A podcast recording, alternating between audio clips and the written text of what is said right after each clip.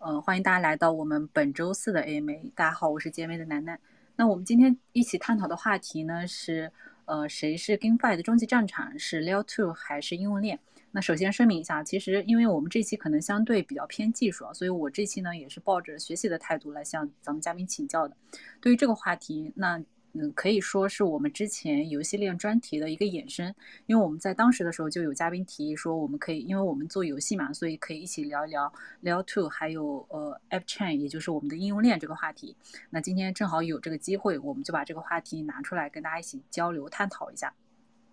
呃，我们之前在做游戏链专题的时候就已经有提到过，就是说，随着技术的不断发展，未来呢肯定是一个多链共生、共创共荣的时代。但是同时呢，由于游戏它本身的特殊性，所以未来很可能会出现就支持这种特殊呃特定案例和满足特定需求的这种应用链，来满足游戏它的特殊需求。那么今天我们就和几位嘉宾聊一聊，从现有的情况来看呢，未来整个 Web 三游戏它的终局可能是呃就是游戏生态的繁荣，更多。的会是建立在 Layer Two 上还是应用链上？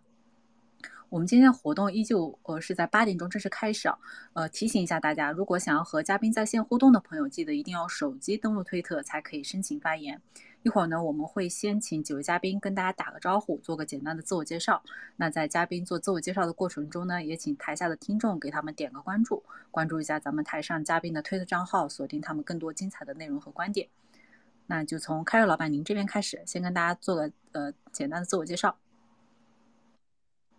好的，那个各位听众，大家晚上好啊！今天非常高兴受咱们 GMA 的委托呢，来分享一个这个关于 Game GameFi 的终极战场 Layer Two 还是 App Chain 的这个专场。然后我来自于 Map Protocol，呃，Map Protocol 呢是做这个呃跨链，我们其实叫全链的互操作的一个解决方案。其实我们主要是帮助呃。资产、数据包括信息，可以在各种链间呢形成，呃，可以自由的去进行穿梭啊。所以呢，我们围绕这个呢，也做了一些产品，应用 GameFi 啊，包括其他的一些应用，就是我们做了一些全链的支付产品，就可以用任何链的任何币购买指定链上的 NFT 或者其他的 Token 等资产这样的一些创新性的一些应用。所以今天想通过这个场合呢，跟大家分享一些关于呃链、关于底层，还有这个跟游戏结合这方面的一些话题啊。谢谢楠楠。好的，谢谢 Carry。那 Carry 老板其实他之前是公链出身的，就关于我们当时在做游戏链专题这个这个专题的时候，基本上也有很多期都请到 Carry 老板这边，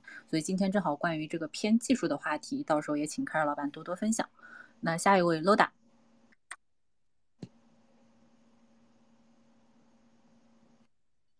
哎，Hello，呃，大家好，我是阿巴特道的发起人 Loda。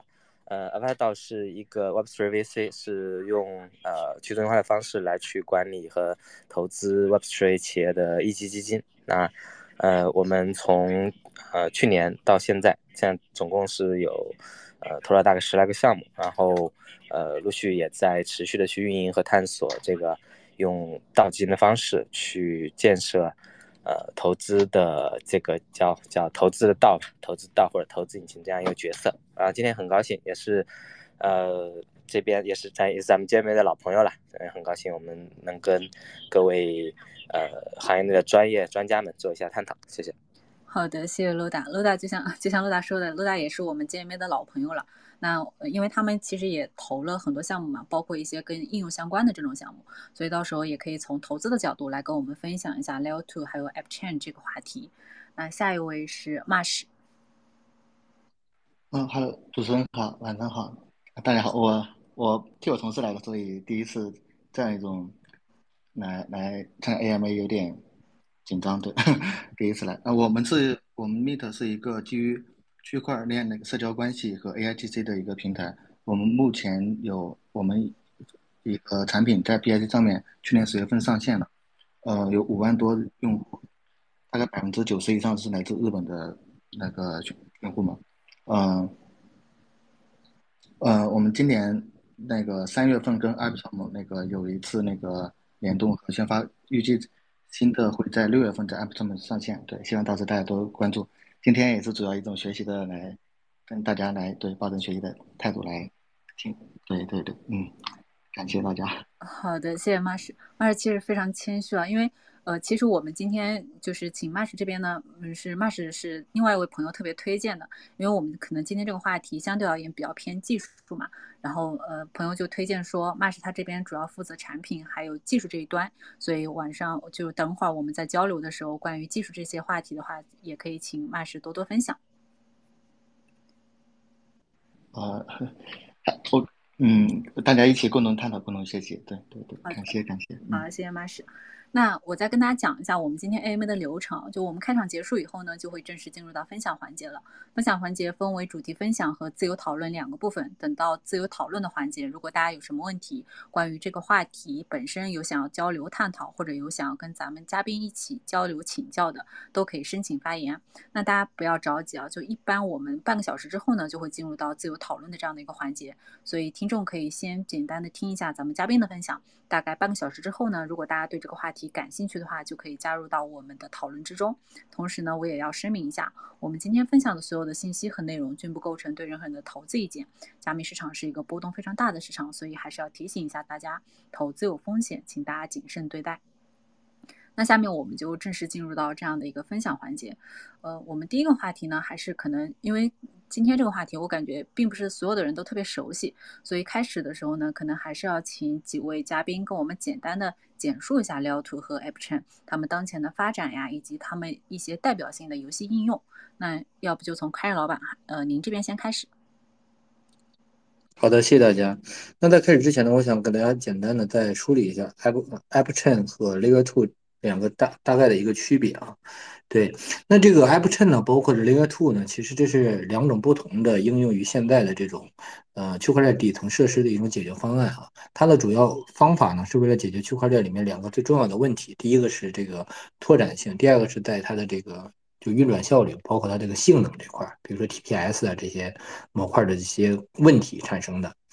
呃，那么我们先讲一下 Layer Two 吧，因为 Layer Two 呢，可能大家相对来讲比较熟悉一些，因为像现在的这个 OP 啊，包括呃阿贝创，这些都属于典型的这个 Layer Two 啊。这个其实就是在以太坊的网络之上构建的这个叫第二层的这个解决方案。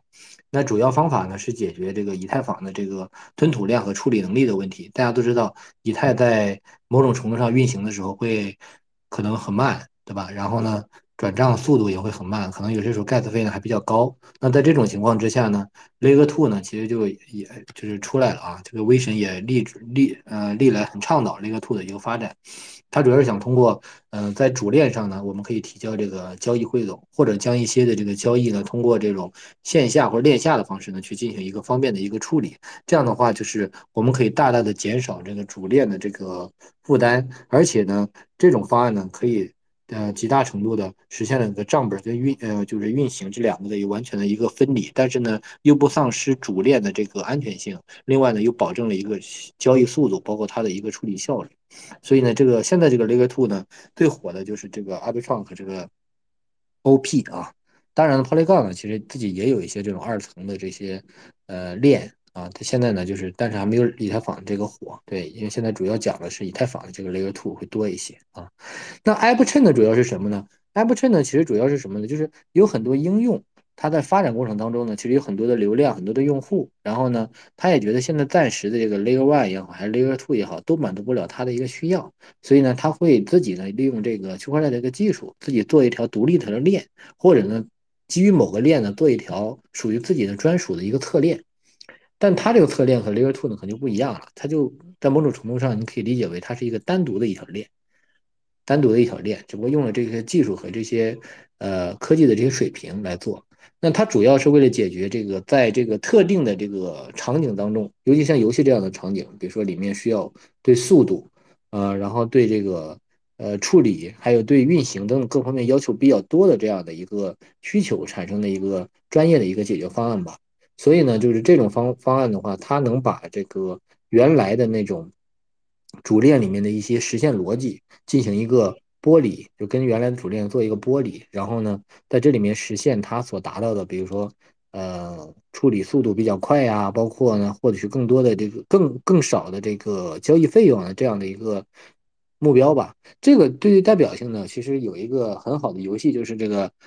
呃，我们叫阿谢，其实就是那个 Runi Runi 这条链，就是典型的一个叫 Apple Chain Apple Chain 啊，所以呢，这种方法呢，其实就会帮助这些游戏啊，包括其他的这些应用，可以通过自己的这个 App Chain 来处理它的这条应用里面的自有的这些交易，而不会说对主链造成过多的一个负担，包括主链的拥堵问题也不太会产生。啊，大家知道有很多链，包括 Polygon，包括很多链，其实经常容易出现拥堵啊，包括宕机啊。现在好像还挺频繁出现的，包括以太坊上周其实也在半夜也出现了一次，还是两次的这个，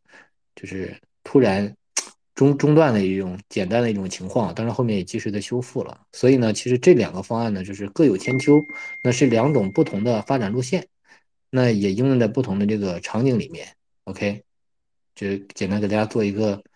做一个普及啊，楠楠。好的，谢谢凯尔老板。那凯尔老板确实是很懂啊，就是简单的帮我们呃就讲讲述了一下就 Layer Two 和 App Chain 整个当前的一些情况，包括也提了一些他们的代表应用。那下面呃请 Loda 您这边就是可以从投你们投资的角度嘛，然后也跟我们聊一聊你们是怎么看待 Layer Two 和 App Chain 当前的一个发展，以及当前的一些代表性的应用。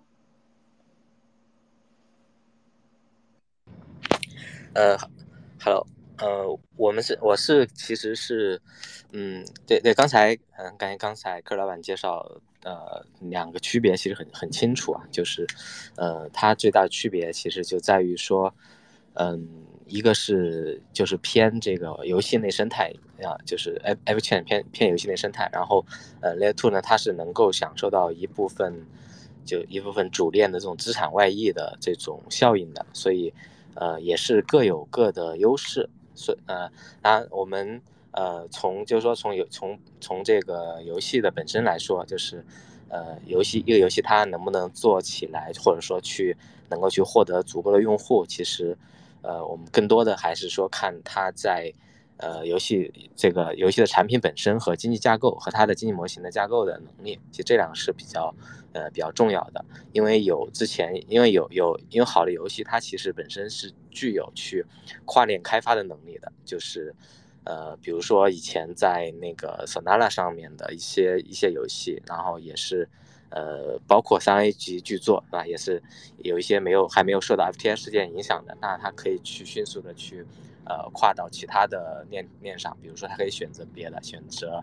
呃 Uptrim，或者是选择呃，或者是 BNB 啊，是吧？或者选 BNB Chain，然后去呃重新再进行一次部署。就在他当他游戏还没有去呃做到用户非常深的依赖的时候，就是可能在这条链上已经有很多资产，然后也已经呃合成或者出现了很多很多东西了，NFT 也好，的代币也好，呃，那他如果没有那么大的历史包袱，其实是。比较好去做一个跨的，然后呃有的话呢也能够去做一个映射。其实这这个对于呃本身来说，对于游戏的项目来说，其实呃不是一个最严重、最最要命的一个生命线，因为他自己自己只要社区够活跃，然后呃用户也足够的就是有粘度，它是可以带到任何地方。理论上说可以带到任何地方去，当然就是不同的呃公链体系里面，它可大家可能可能是有自己不同。支持的一些游戏啊，比如说像这个 b m c h a i n 或者是像呃 Wax，或者是像这个呃现在的这些，就是包括 ZK 系啊，对吧？包括 ZK ZK 系列也在去做大量的呃生态的支持，去支持这这些地方的游戏去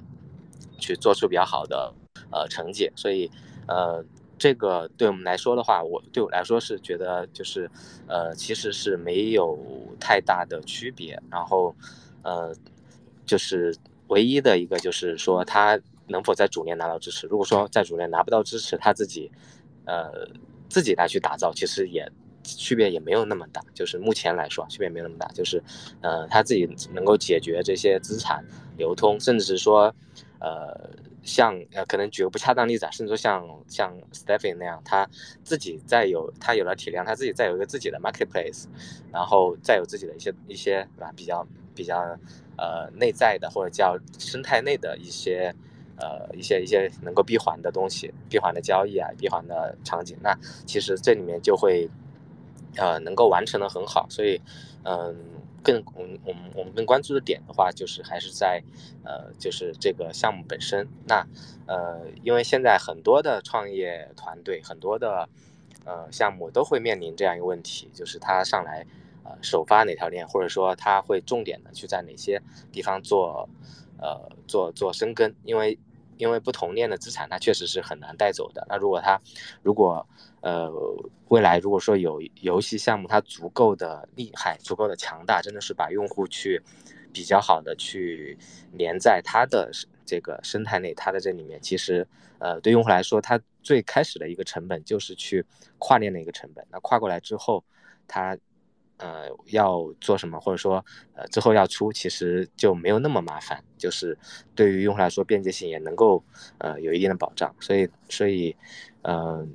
说不定就是有有可能有可能呃，像就是部署在呃去支持比较好的游戏的体验和性能的这种 App Chain，反倒是能够更能够有比较好的表现吧。我是在这一方面能够胜出。呃，当然在前期启动的时候，其实有这种大量的资金的支持和玩这种呃叫 Web 三用户哈人群的支持，其实也是比较重要，因为呃这。就现在这个时间点来说呢，这是一个永恒的命题，呃，到底是找呃获利、经济获利的人群，还是只是真正的玩家人群？这这两个人问题现在还没有任何人没有得到解答，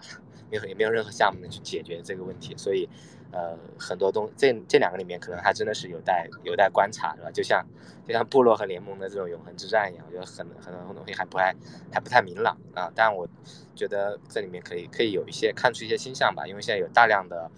呃，精品的叫生产商嘛，内容生产商或者田也正在出现，所以呃，也是更期待这些的出现吧，就这种类型的项目的出现啊，谢谢。谢谢罗达。哎，那罗达，其实我听出来你你的意思是不是说，就比如说一个项目，它在呃冷启动阶段的时候，如果它更多的需要从这个链本身获得支持，那它可能更多会选择 Layer Two。那如果这个项目本身就已经足够优质，然后它的资源也是足够的，它可能更多的会选择像呃这种定制化的应用链，能这么理解吗？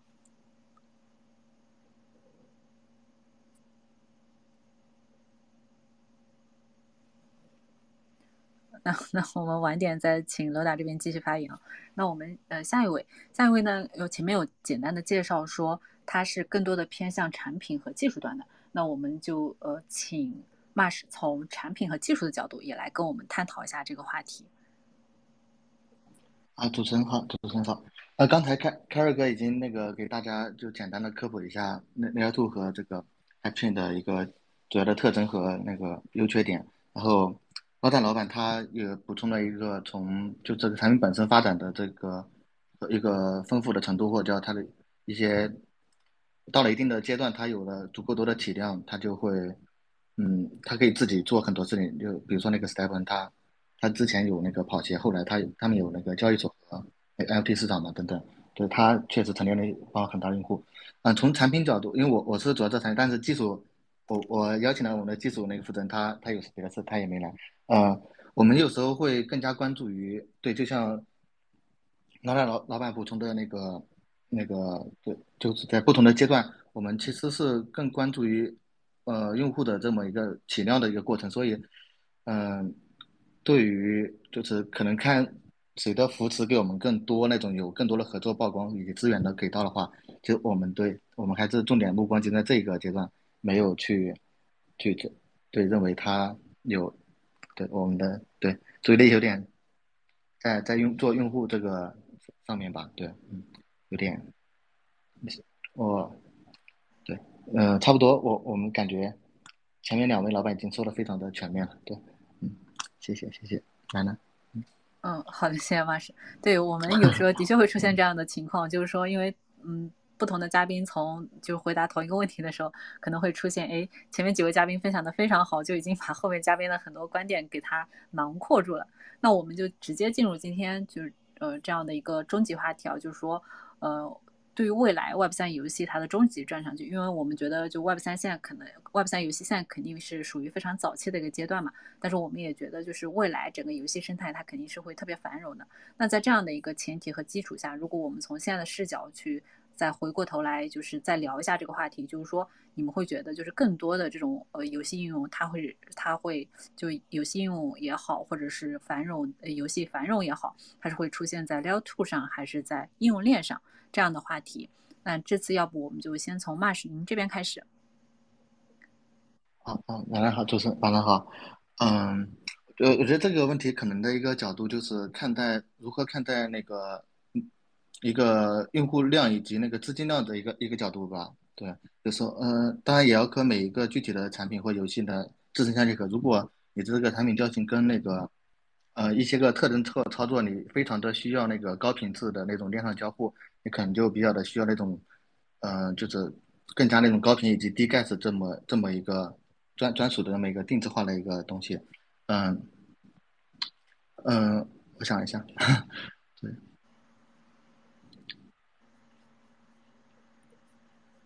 还有还有那种，啊，抱抱歉，我感觉这个我准备的没有那么的 充分和专业，对，没关系没关系，那是可能是真的是第一次参加这种公开分享的 AV，有点点紧张。那呃，罗达要不，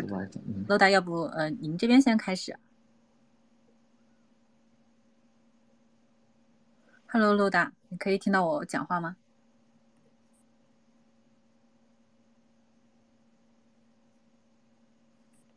他已经是 listener 了，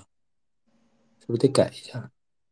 嗯，可能网络有点问题。嗯，因为推特的确会经常出现这种网络问题啊。就如果大家发现自己掉线了，可以重新申请一下，没有关系。呃，罗丹，你现在可以发言吗？哎，Hello，哎，我刚才不知道怎么掉下去。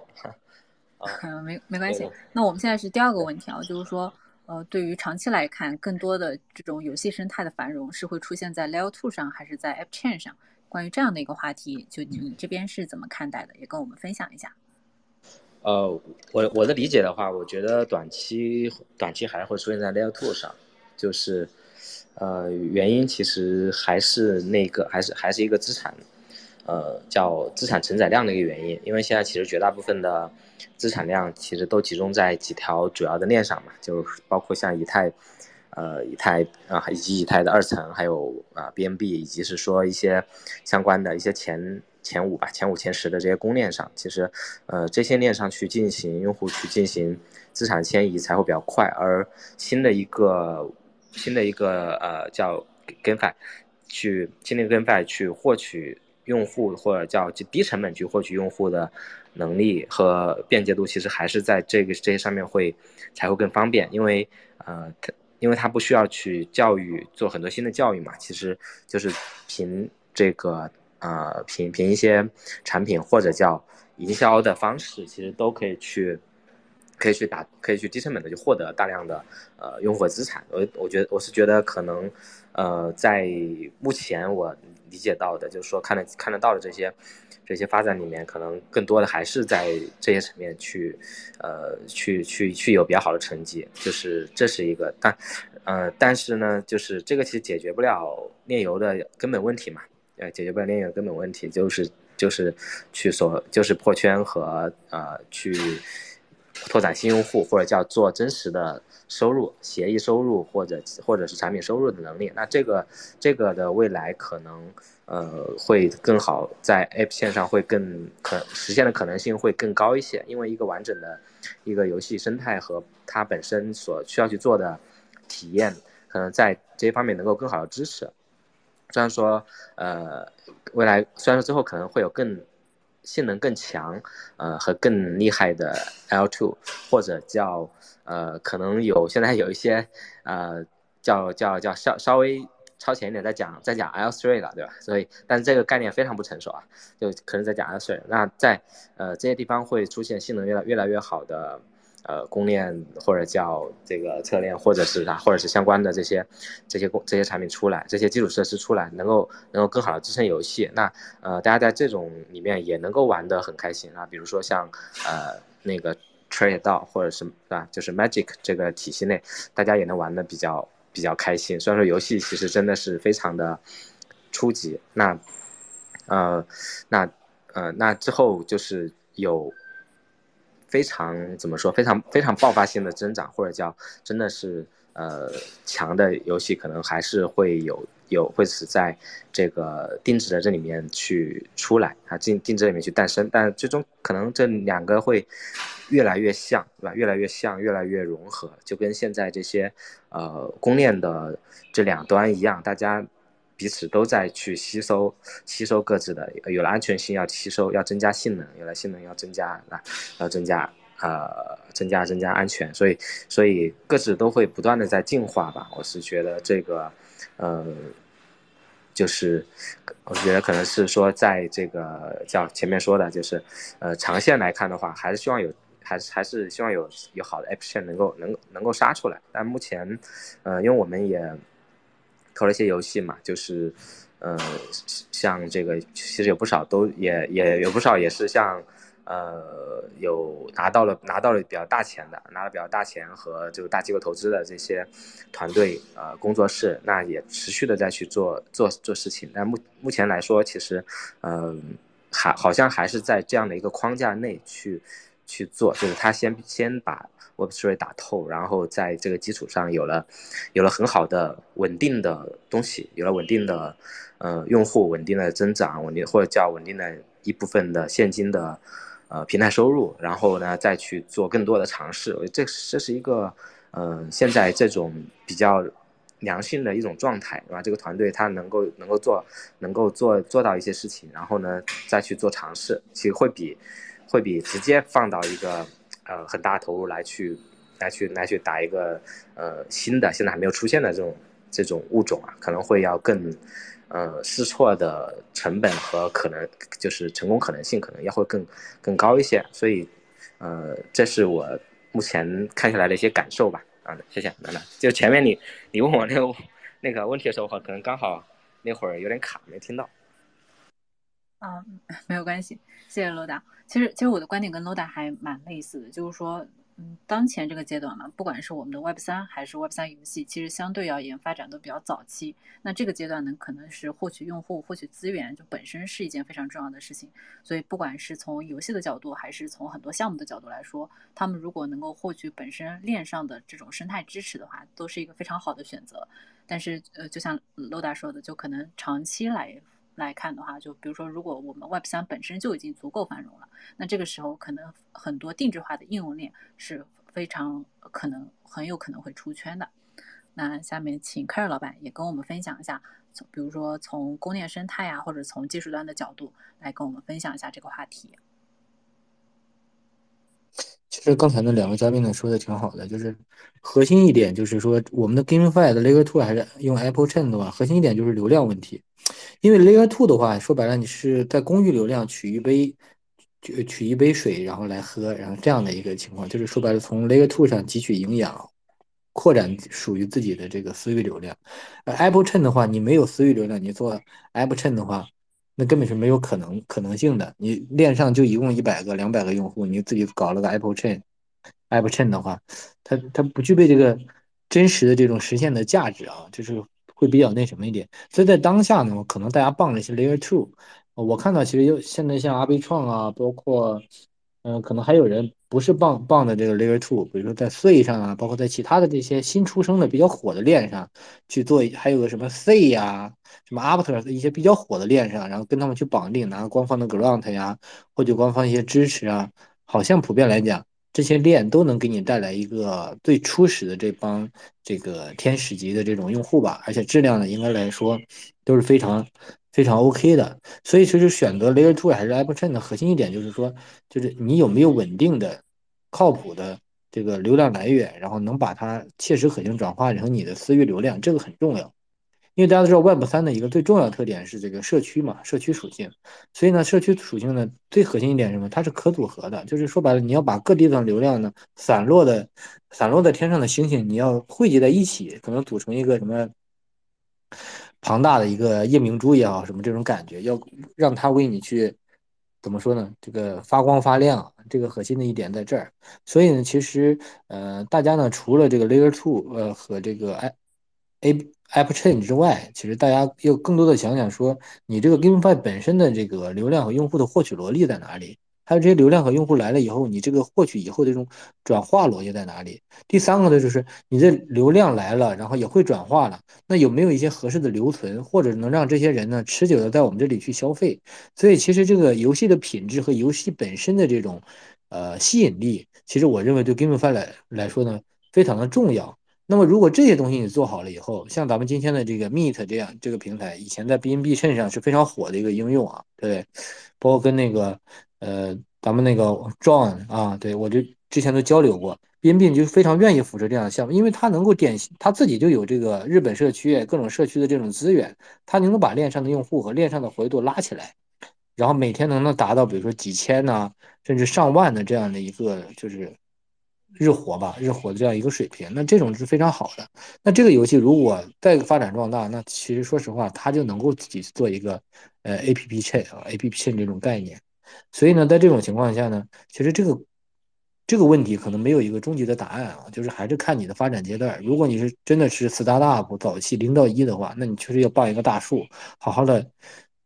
就是吃点人家给的这个营养啊，对对，好好的汲取人家的营养，然后呢。慢慢的变大，变大以后，如果确确实实游戏的用户量体量够了，然后大家对这个速度啊，还有很多的里面的这个体验啊要求比较多的话，那你就可以考虑自己是不是可以做一条 EVM compatible 的链，可以跟 EVM 的体系呢进行一个贯通。那么还有一点，其实大家在选择 Layer Two 或者 APP Chain 的时候，还不能忽视的一个点是什么呢？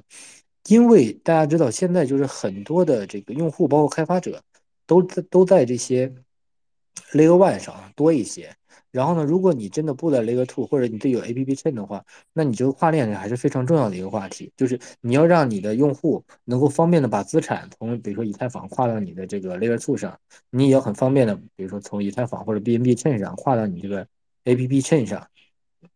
当然，反向也要能成功啊，因为现在很多主流的这个交易平台都是支持这个 ERC 二零的格式的这种代币的这种交易啊，包括这个对吧，买卖啊这样的一个行为。所以呢，你这个时候你你除了去考虑 Layer Two 还是 APP Chain 之外，你还要考虑你的自己的那个游戏的原生代币或者治理代币发到哪里，这个也很重要。所以这个还要想想，就是有没有比较完善的这个支持你这个 Layer Two 和你。呃，和你和你游戏自身应用的这个链，或者是原来的 Layer One 以太坊这样的链，比较完美的这样的跨链的方案，你要综合的考虑进去。这样的话，能方便的用户呢完成这个迁移。其实这个核心就是在一个流量的一个从头到尾的一个获取、转化，包括留存的一个完整的一个过程。如果你把这套逻辑思考好的话，再加上比较好的内容，建立一个比较好的一个商业模式，就有一个自盈利、自驱动的这种盈利能力的话，那我觉得你游戏真的会。发展的很好，所以说究竟谁是 GameFi 的终极战场？我觉得用户才是 GameFi 的终极战场，就是有用户就有天下。光有 Layer Two 还是 Layer A A P P Chain 还是 Layer One，其实都不重要，对，都不重要。对，就是怎么说呢？就是道路千万条，就是看你选哪一条，然后你选这条，这一条又是大家很向往的这一条，那就你的用户。的转化逻辑，它就能够完全的成真，你的 GameFi 才能获得一个比较长足的一个发展和一个进步啊。说的比较啰嗦啊，主持人。好，谢谢凯尔老板。就每次听凯尔老板的分享，都感觉受益良多。那从这个问题开始呢，就我们就已经进入到自由交流的环节了。如果大家对于就是咱们台下的听众，对于咱们今天的话题有什么想感兴趣的，或者有想要跟咱咱们台上嘉宾一起交流的，都可以申请发言，我给大家开麦。然后要提醒一下大家，就一定要用手机登录推特才可以申请发言。那前面我们在交流这个话题的时候，其实包括刚刚开瑞老板也提到，就是说。可能对于整个 Web 三游戏发展而言，更多的是比如说流量的获取、转化、留存这一套路的这个体系。然后包括就是说，其实我们在呃之前几期 AMA 的交流过程中也提到，就是说随着很多区块链技术，包括很多新兴的技术，它本身的发展都会推动，不管是 Web 三也好，还是 Web 三行业本身呃这种行业的进步。那所以就是这个话题呢，也想跟几位嘉宾一起探讨一下。就除了我们今天提到的 Layer Two 和 App Chain 这这两个东西，那其他的还有哪些相关性的内容可能会对于整个 Web 三游戏这种发展可能起到一个非常大的这种促进作用？关于这个话题，那呃罗达要不您这边先跟我们交流探讨一下？哎啊，我理解一下 这个问题，理解一下，就是呃，没没有没有没有完全明白，楠楠。对，就是因为我们这个话题就比较开放了嘛，就是我们刚刚前面讲的 Layer Two 和 App Chain，感觉更多的是偏向技术端的。那偏向技术端的话，可能就比如说，包括我们前一阵子在上次 AMA 分享的过程中，就人很多人提到，就是说 AI 技术的发展会对整个 Web 三游戏有非常大的促进嘛，这一块儿。然后像很多新的游戏平台，还有一些智能合约这些发展，可能都会对 Web 三游戏有很好的促进作用。因为我们今天虽然是聊呃 Layer Two 和 App Chain 这样的一个话题，但是因为我们经常就是在讲 Web 三游戏嘛，就更多的会关注这个行业本身的发展。所以从这个角度来说的话，呃，能不能也请嘉宾分享一下，就是说从这个角度而言，看看哪些不管是相关性的领域，或者或者是相关性的技技术。可能对 Web 三游戏都会有非常大的影响。嗯，好的好的，因为，嗯，就是区块链对游戏带来的改变，其实，呃，大家其实讨论的还是比较清楚嘛，就是啊，带来带来资产，还有，呃，还有玩法呀，甚至说就是社区化这样的这些改变，我觉得这个是比较能够看得到的。还有还有一个应该，呃，现在在。在游戏圈吧，或者叫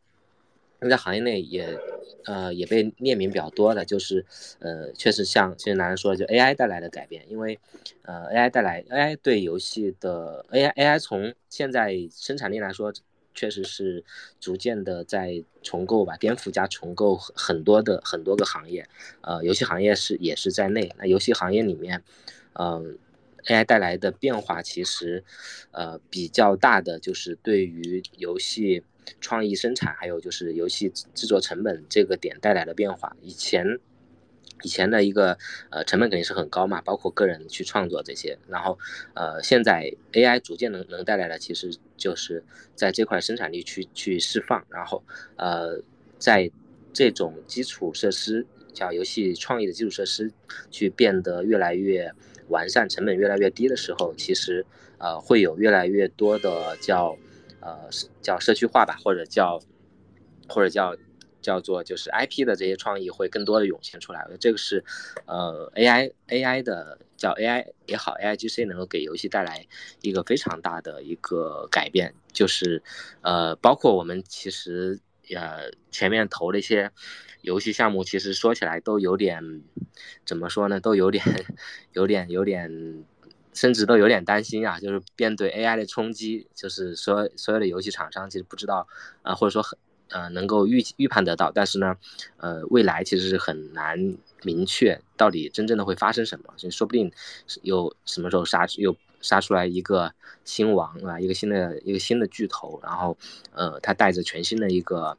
生产方式来去变革了这个行业，这个其实有非常大的概率会会发生，只是现在在这些现有的这些呃相对有体量的公司里面，嗯，它的发生的概率其实相对会没有那么高，它可能反因为创新总在在边缘地带产生嘛，那呃小而美的团队很能够很快的去做调整和做出做和试错和做出一些东西，所以这个可能真的是。有非常大的变化，而且，呃，现在元宇宙赛道的这些、这些、这些、这些叫元宇宙的这些赛道啊，元宇宙还有，呃，整个与此相关的这些赛道，其实都在面临这样的冲击，而这样的冲击都是在未来都会有一些不可，都是有些不可知的，比如说，呃，比如比如说像这个。呃，叫叫叫什么？比如说，比如说虚拟人哈，比如虚拟人，比如这个游戏的那些场景生成啊，比如之前之前类似像之前的 Decentraland 的这种概念，还有就是像个人的这种个人的建模，还有就是呃，这这些都在应用层的嘛，对吧？因因为 AI 还会在在算力层去带来更多的改变，所以这中间其实随便一想都有蛮呃很多东西的，而且现在的这些嗯。这些游戏生产商就是，嗯，在现有的条件下吧，我觉得在现有条件下，其实，呃，去做了一些布局，但没有，其实真正没有去特别好的去拥抱这个技术，所以，呃，很就就很难说，就是，嗯，之后到底我们是在玩耍什么？所以可能之后会有更更多的结合，对吧？包括像呃不光是 AI 嘛，AR 啊、VR 啊，这本身已经这这两个其实也已经也已经被被业内也也说了很久了，对吧？大家大家也都在等待这里面的一一些呃叫叫做是吧基点的来临嘛，就它的真正变化的来临，可能可能真的会有一些呃完全不同的东西来，比如比如眼，比如穿戴呀、眼镜啊，或者是。大家那个改变以后玩耍的方式啊，这其实逐渐都有了，对吧？包括现在，包括呃，大家包括现在可能有一些游戏都不用手柄，对吧？包括这个，那之后是不是可能呃都不需要？就是最后可能也没有手柄、键盘这些东西，那越来越越来越新的，那可能就是甚至是凭文字，或者或者是凭语音、凭文字、凭动作、凭意念啊，可能都能够去呃体验这些新的玩法。那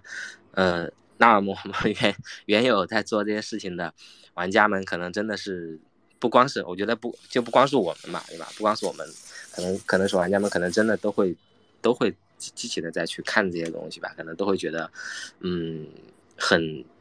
有一些焦虑，或者是或者是有一些兴奋，我觉得这个可能都有可能啊。嗯，我觉得这个反正这个是呃现在观察到的一些现象吧，就是有可能。去年或者是几近几个月刚刚出手了一个事儿，我发现哇，AI 要是干这个事儿，真的好可怕呀！所以真的就会觉得，嗯，对这个带来冲击还真的蛮大的。好，谢谢楠楠。好的，谢谢罗达。哎，那前面其实不管是罗达还是凯尔老板，其实他们都提到一个社区的这样的一个概念，因为就我们都知道，就 Web 三游戏它的社区属性是非常重要的。然后，哦，我知道，就是 Meet 这个游戏，它本身其实就社区这块做的很好嘛。要不，呃，Mash，你从社区的角度也跟我们分享一下，你觉得，比如说 Web 三游戏对于 Web 三游戏未来发展比较重要的几个点，如果是从社区的角度，那你们可能在哪些方面做的还不错？可以可以跟大家分享一下。啊，主持人好，啊，抱歉，我我这个我们社区。是有专门那个一一同事奥奥瑞卡在那个运营的，我然后您刚才提的问题的时候，我也在想了一些别的角度，但对，就是我我对社区可能没有那么的专业和擅长，呃，我顺便想了一些别的，就是嗯，像像 Carry 老板他们做提供那种的一个跨链的一种的一个服务，包括刚才您和奥大老板提到的这个 AI，然后我我觉得它整个这东西它组合起来会有一种新的变革吧，就嗯，我想一下怎么。怎么描述呢？就像，像一一个新的技能或一个技术它出现的时候，它它它可以通过一个地方或者叫一个很窄的地方，它逐渐拓展为很宽的地方。嗯，举一个比较粗糙例子，就像那种蒸汽机，他们刚出来的时候，它可以改变那个织那种就是纺织或那个东西，但是它这边效率提高之后，它会倒推到那个，比如说你那个麻棉花到那个什么线或者麻那个那一步，它就整个把这上下游给给打通了之后。就是那个可组合性会更高更强，反正整个行业的那种生产方式变革，再从影响到别的那种行业，嗯，我觉得是这个可能是一个一个点吧。对，对我我社区确实没有那么的，对对，抱歉，嗯，对，开源老板他们做的那个那个基础提供那个基础服务非常的，我觉得非常好。另一个就是，嗯，还有一个低门槛性也是非常的重要吧。对，嗯，来改变他们很多，嗯。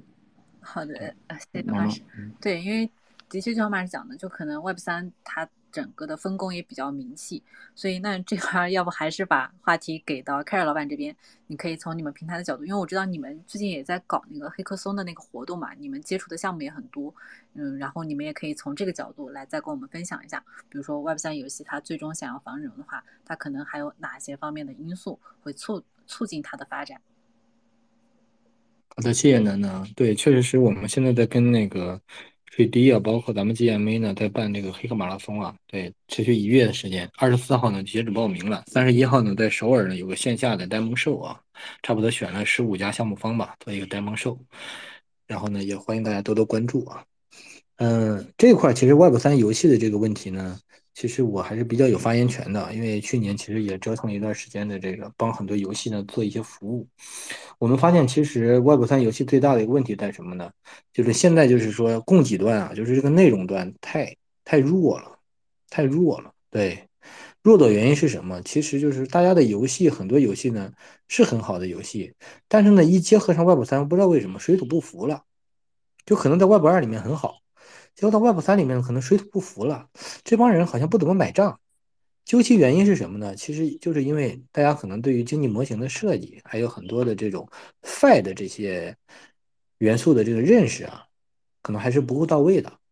因为现在在 Web 三那个 Game 里面，我们不把它叫做 GameFi 啊，真正的这个未来的 GameFi 应该是 Web 三 Game。就现在这个 GameFi 呢，更多的这个 Fi 的属性呢，还是太浓厚了。就大家进来可能就是打金呐、投机啊，包括赚钱啊、盈利啊这些这些程度。就如果在一个比如说三十天或者是六十天的时间内，如果打游戏没有回本，或者没有得到自己赚到自己想赚的钱，可能就从这个游戏呢就退出了，就不玩这个游戏了。所以往往在这种情况下呢，就这种 Fi 的属性太浓呢，就把真实的玩家，就是咱们在传统游戏里面经常讲那个叫什么氪金的玩家，就挡在外面了，大家可能就不愿意去玩了啊。对，但是呢，现在其实我们也看到一些现象，就是包括前段时间跟咱们那个呃瓜哥那边看了一些游戏呢，其实也有一些好的游戏呢在进来啊。那为什么就是说进来呢，感觉还是有点慢呢？就是第二个问题就是 Web 三游戏的这个门槛啊，还是有点太高了。就是 gas 费这个问题，都已经够所有的传统的游戏玩家理解一阵子了。他不能明白这是个什么东西。另外一点呢，他即使明白了，他可能就限制在说：“哎呀，这个可能要入门呢，得先买个 NFT，买个东西才能够进来。”就这个呢，无形之中就增大了它一个门槛。还有这种就是私钥啊、助记词这样的一个使用方式呢，确实有点反人类啊。就是咱们从某种程度上。就是反人类的这种操作和使用的习惯，所以呢，其实现在我们都看到，其实市面有这样的一些解决问题的公司吧，像 Particle 啊，这我们也是战略合作伙伴，他就在做这种，比如说就是 MPC 钱包嘛，就是大家可以用邮箱啊，包括用什么其他的这些社交工具，都可以方便轻松的呢登录到一个游戏里面，在游戏里面去玩，那有这样的一个呃一些很好的一些解决方案。另外一点是什么呢？就是。呃，很多人进入到游戏了，但是呢，就是在游戏里面玩一玩，就是因为游戏它的这个是逐渐的升级嘛，所以等级啊，包括你的这个呃角色的这种不断的升级，它有不断的变化嘛，就玩一玩玩到头了，什么意思呢？就是游戏里这种寡寡头玩家太多了，多一多吧，就是就感觉游戏没有意思了，因为你想想。在一个游戏里面，就是那些大佬们都打到头了，就一百个人可能打到头了，其他人再进来的小玩家进来，哎，反正我也打不过，我装备也不行，这个 NFT 不行，那个 NFT 也不行，然后我也没有多余的什么战斗力啊、体力啊，很多这种指数这种所要的这些这些东西，那我达不到，那我已经干不上去了，怎么办呢？那他可能就从这个游戏呢就退出了。所以呢，其实现在我们发现行业里面又有人在提供这样的解决方案，做什么呢？他们在做一种就对战类的。咱们前段时间有个游戏比较火，叫《艾若七》啊，ERA 七，哎，他就是在做这种对战啊。当然，现在也有一些其他的这种对战类的这种平台出现啊。就是无论你是哪个等级的这个用户，小白也好，还是大咖也好，还是氪金用户也好，任何级别的这个用户进来以后，都能享受到游戏里面除了自己玩的快乐以外，可能还能经常跟别人，比如说来来一来一个 PK，来个对战，呃，就是。做一个深度的这种交流，就带点 social 的这种痕迹。这样的话，其实就无形之中把这些用户呢，不但吸引过来了，而且呢，可能就真正的留存住了。因为每次的这种对战也好，包括其他的也好，你可能都能获取相应的这个装备啊，包括相应的资产，其实也能获得一些所谓的这种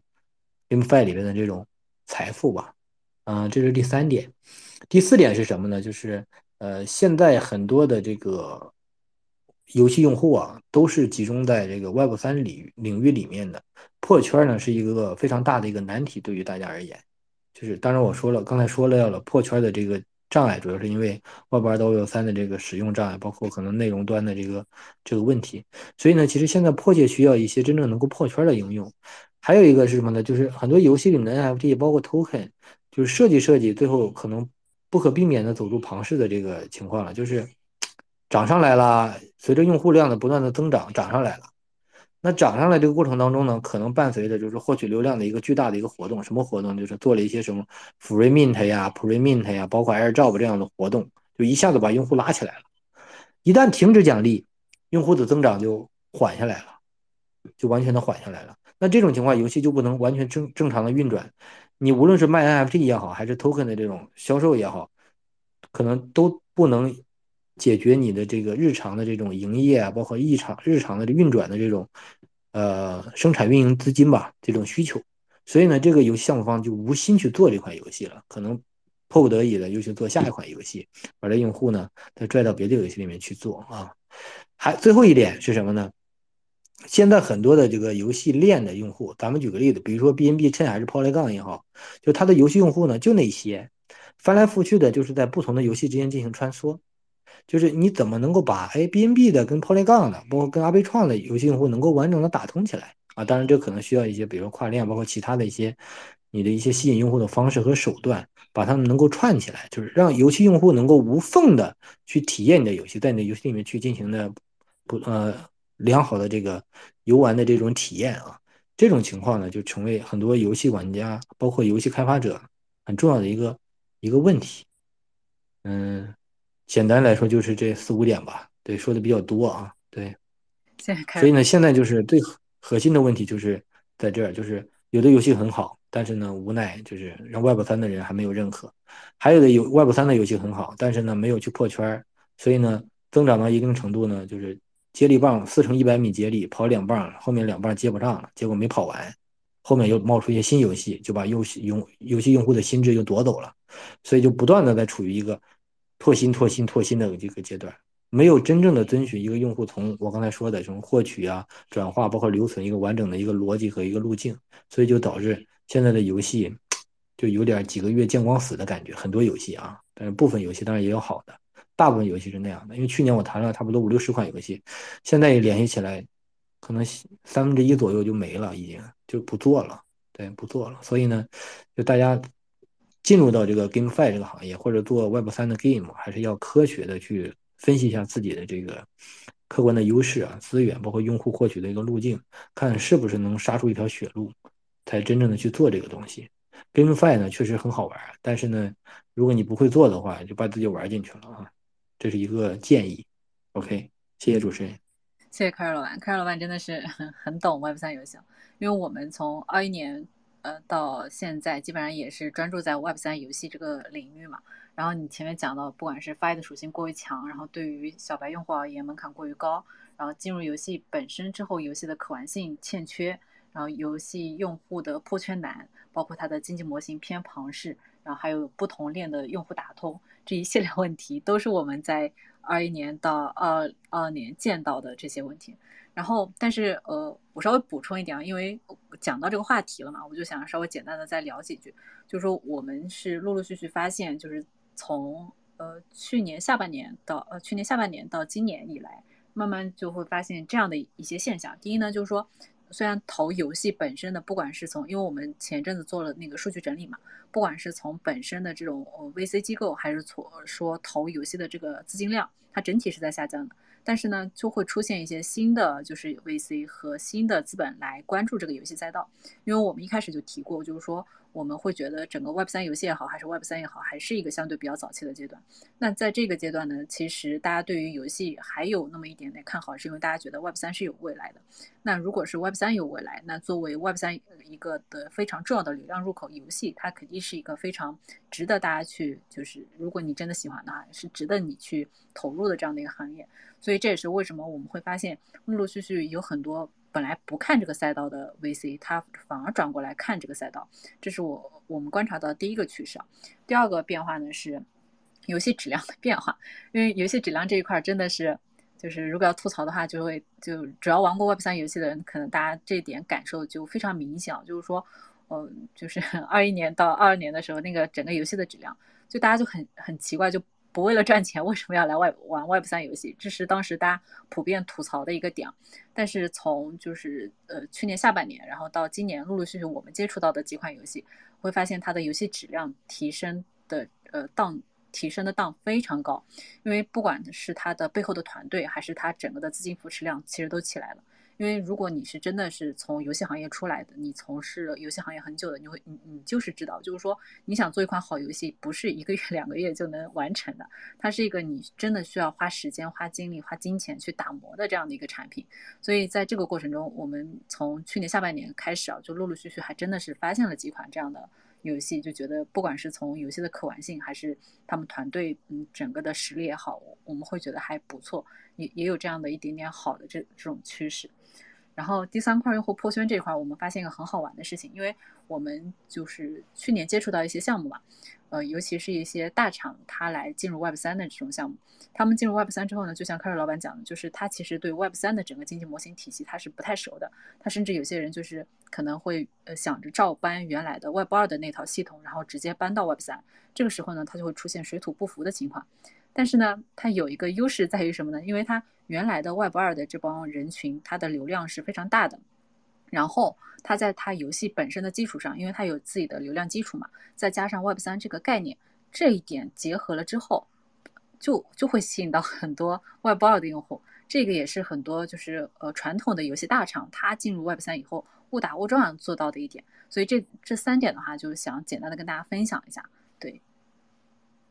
那看一下我们今天的听众当中还有没有想要提问交流，或者是跟咱们嘉宾一起探讨的。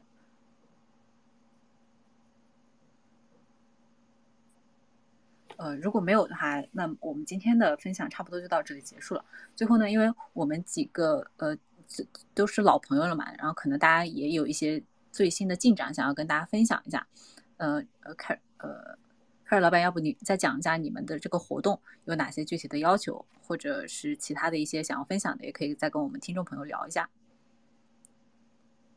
好的，大家如果是 GameFi 的这个创业者 Developer 的话，或者是 Builder 的话，欢迎大家申请参与啊！我们会给大家提供这个二十七号的线上专场，包括三十一号的线下首尔专场，让大家无缝的可以面对非常多的 VC Fund，然后让大家的项目呢，看是不是得到他们的投资啊，包括认可。所以也希望大家关注我们的这个 h a c k 松啊，这个楠楠已经置顶在上面这个对话框上面了，大家可以详细的看一下。嗯，好，谢谢大家。好呀，如果是做项目的朋友，也可以呃加一下咱们凯瑞老板的，呃关注一下咱们开瑞老板的推特，或者看一下咱们上面这个信息。如果是后期有需要对接的话，也可以跟我们联系。呃，Loda。好的，好的，我也没有其他的了。哈，好的，谢谢 Loda。呃。呃，巴士，你这边有没有想要分享一下，跟大家分享一下的？啊，我们就是我们我们四月底在阿 t 上面卖了第一波的那个 MT，然后限量的那个就是最高级的，大概十十秒钟左右就卖完了吧。嗯，大概六月底会上线阿 t 上的一个我们，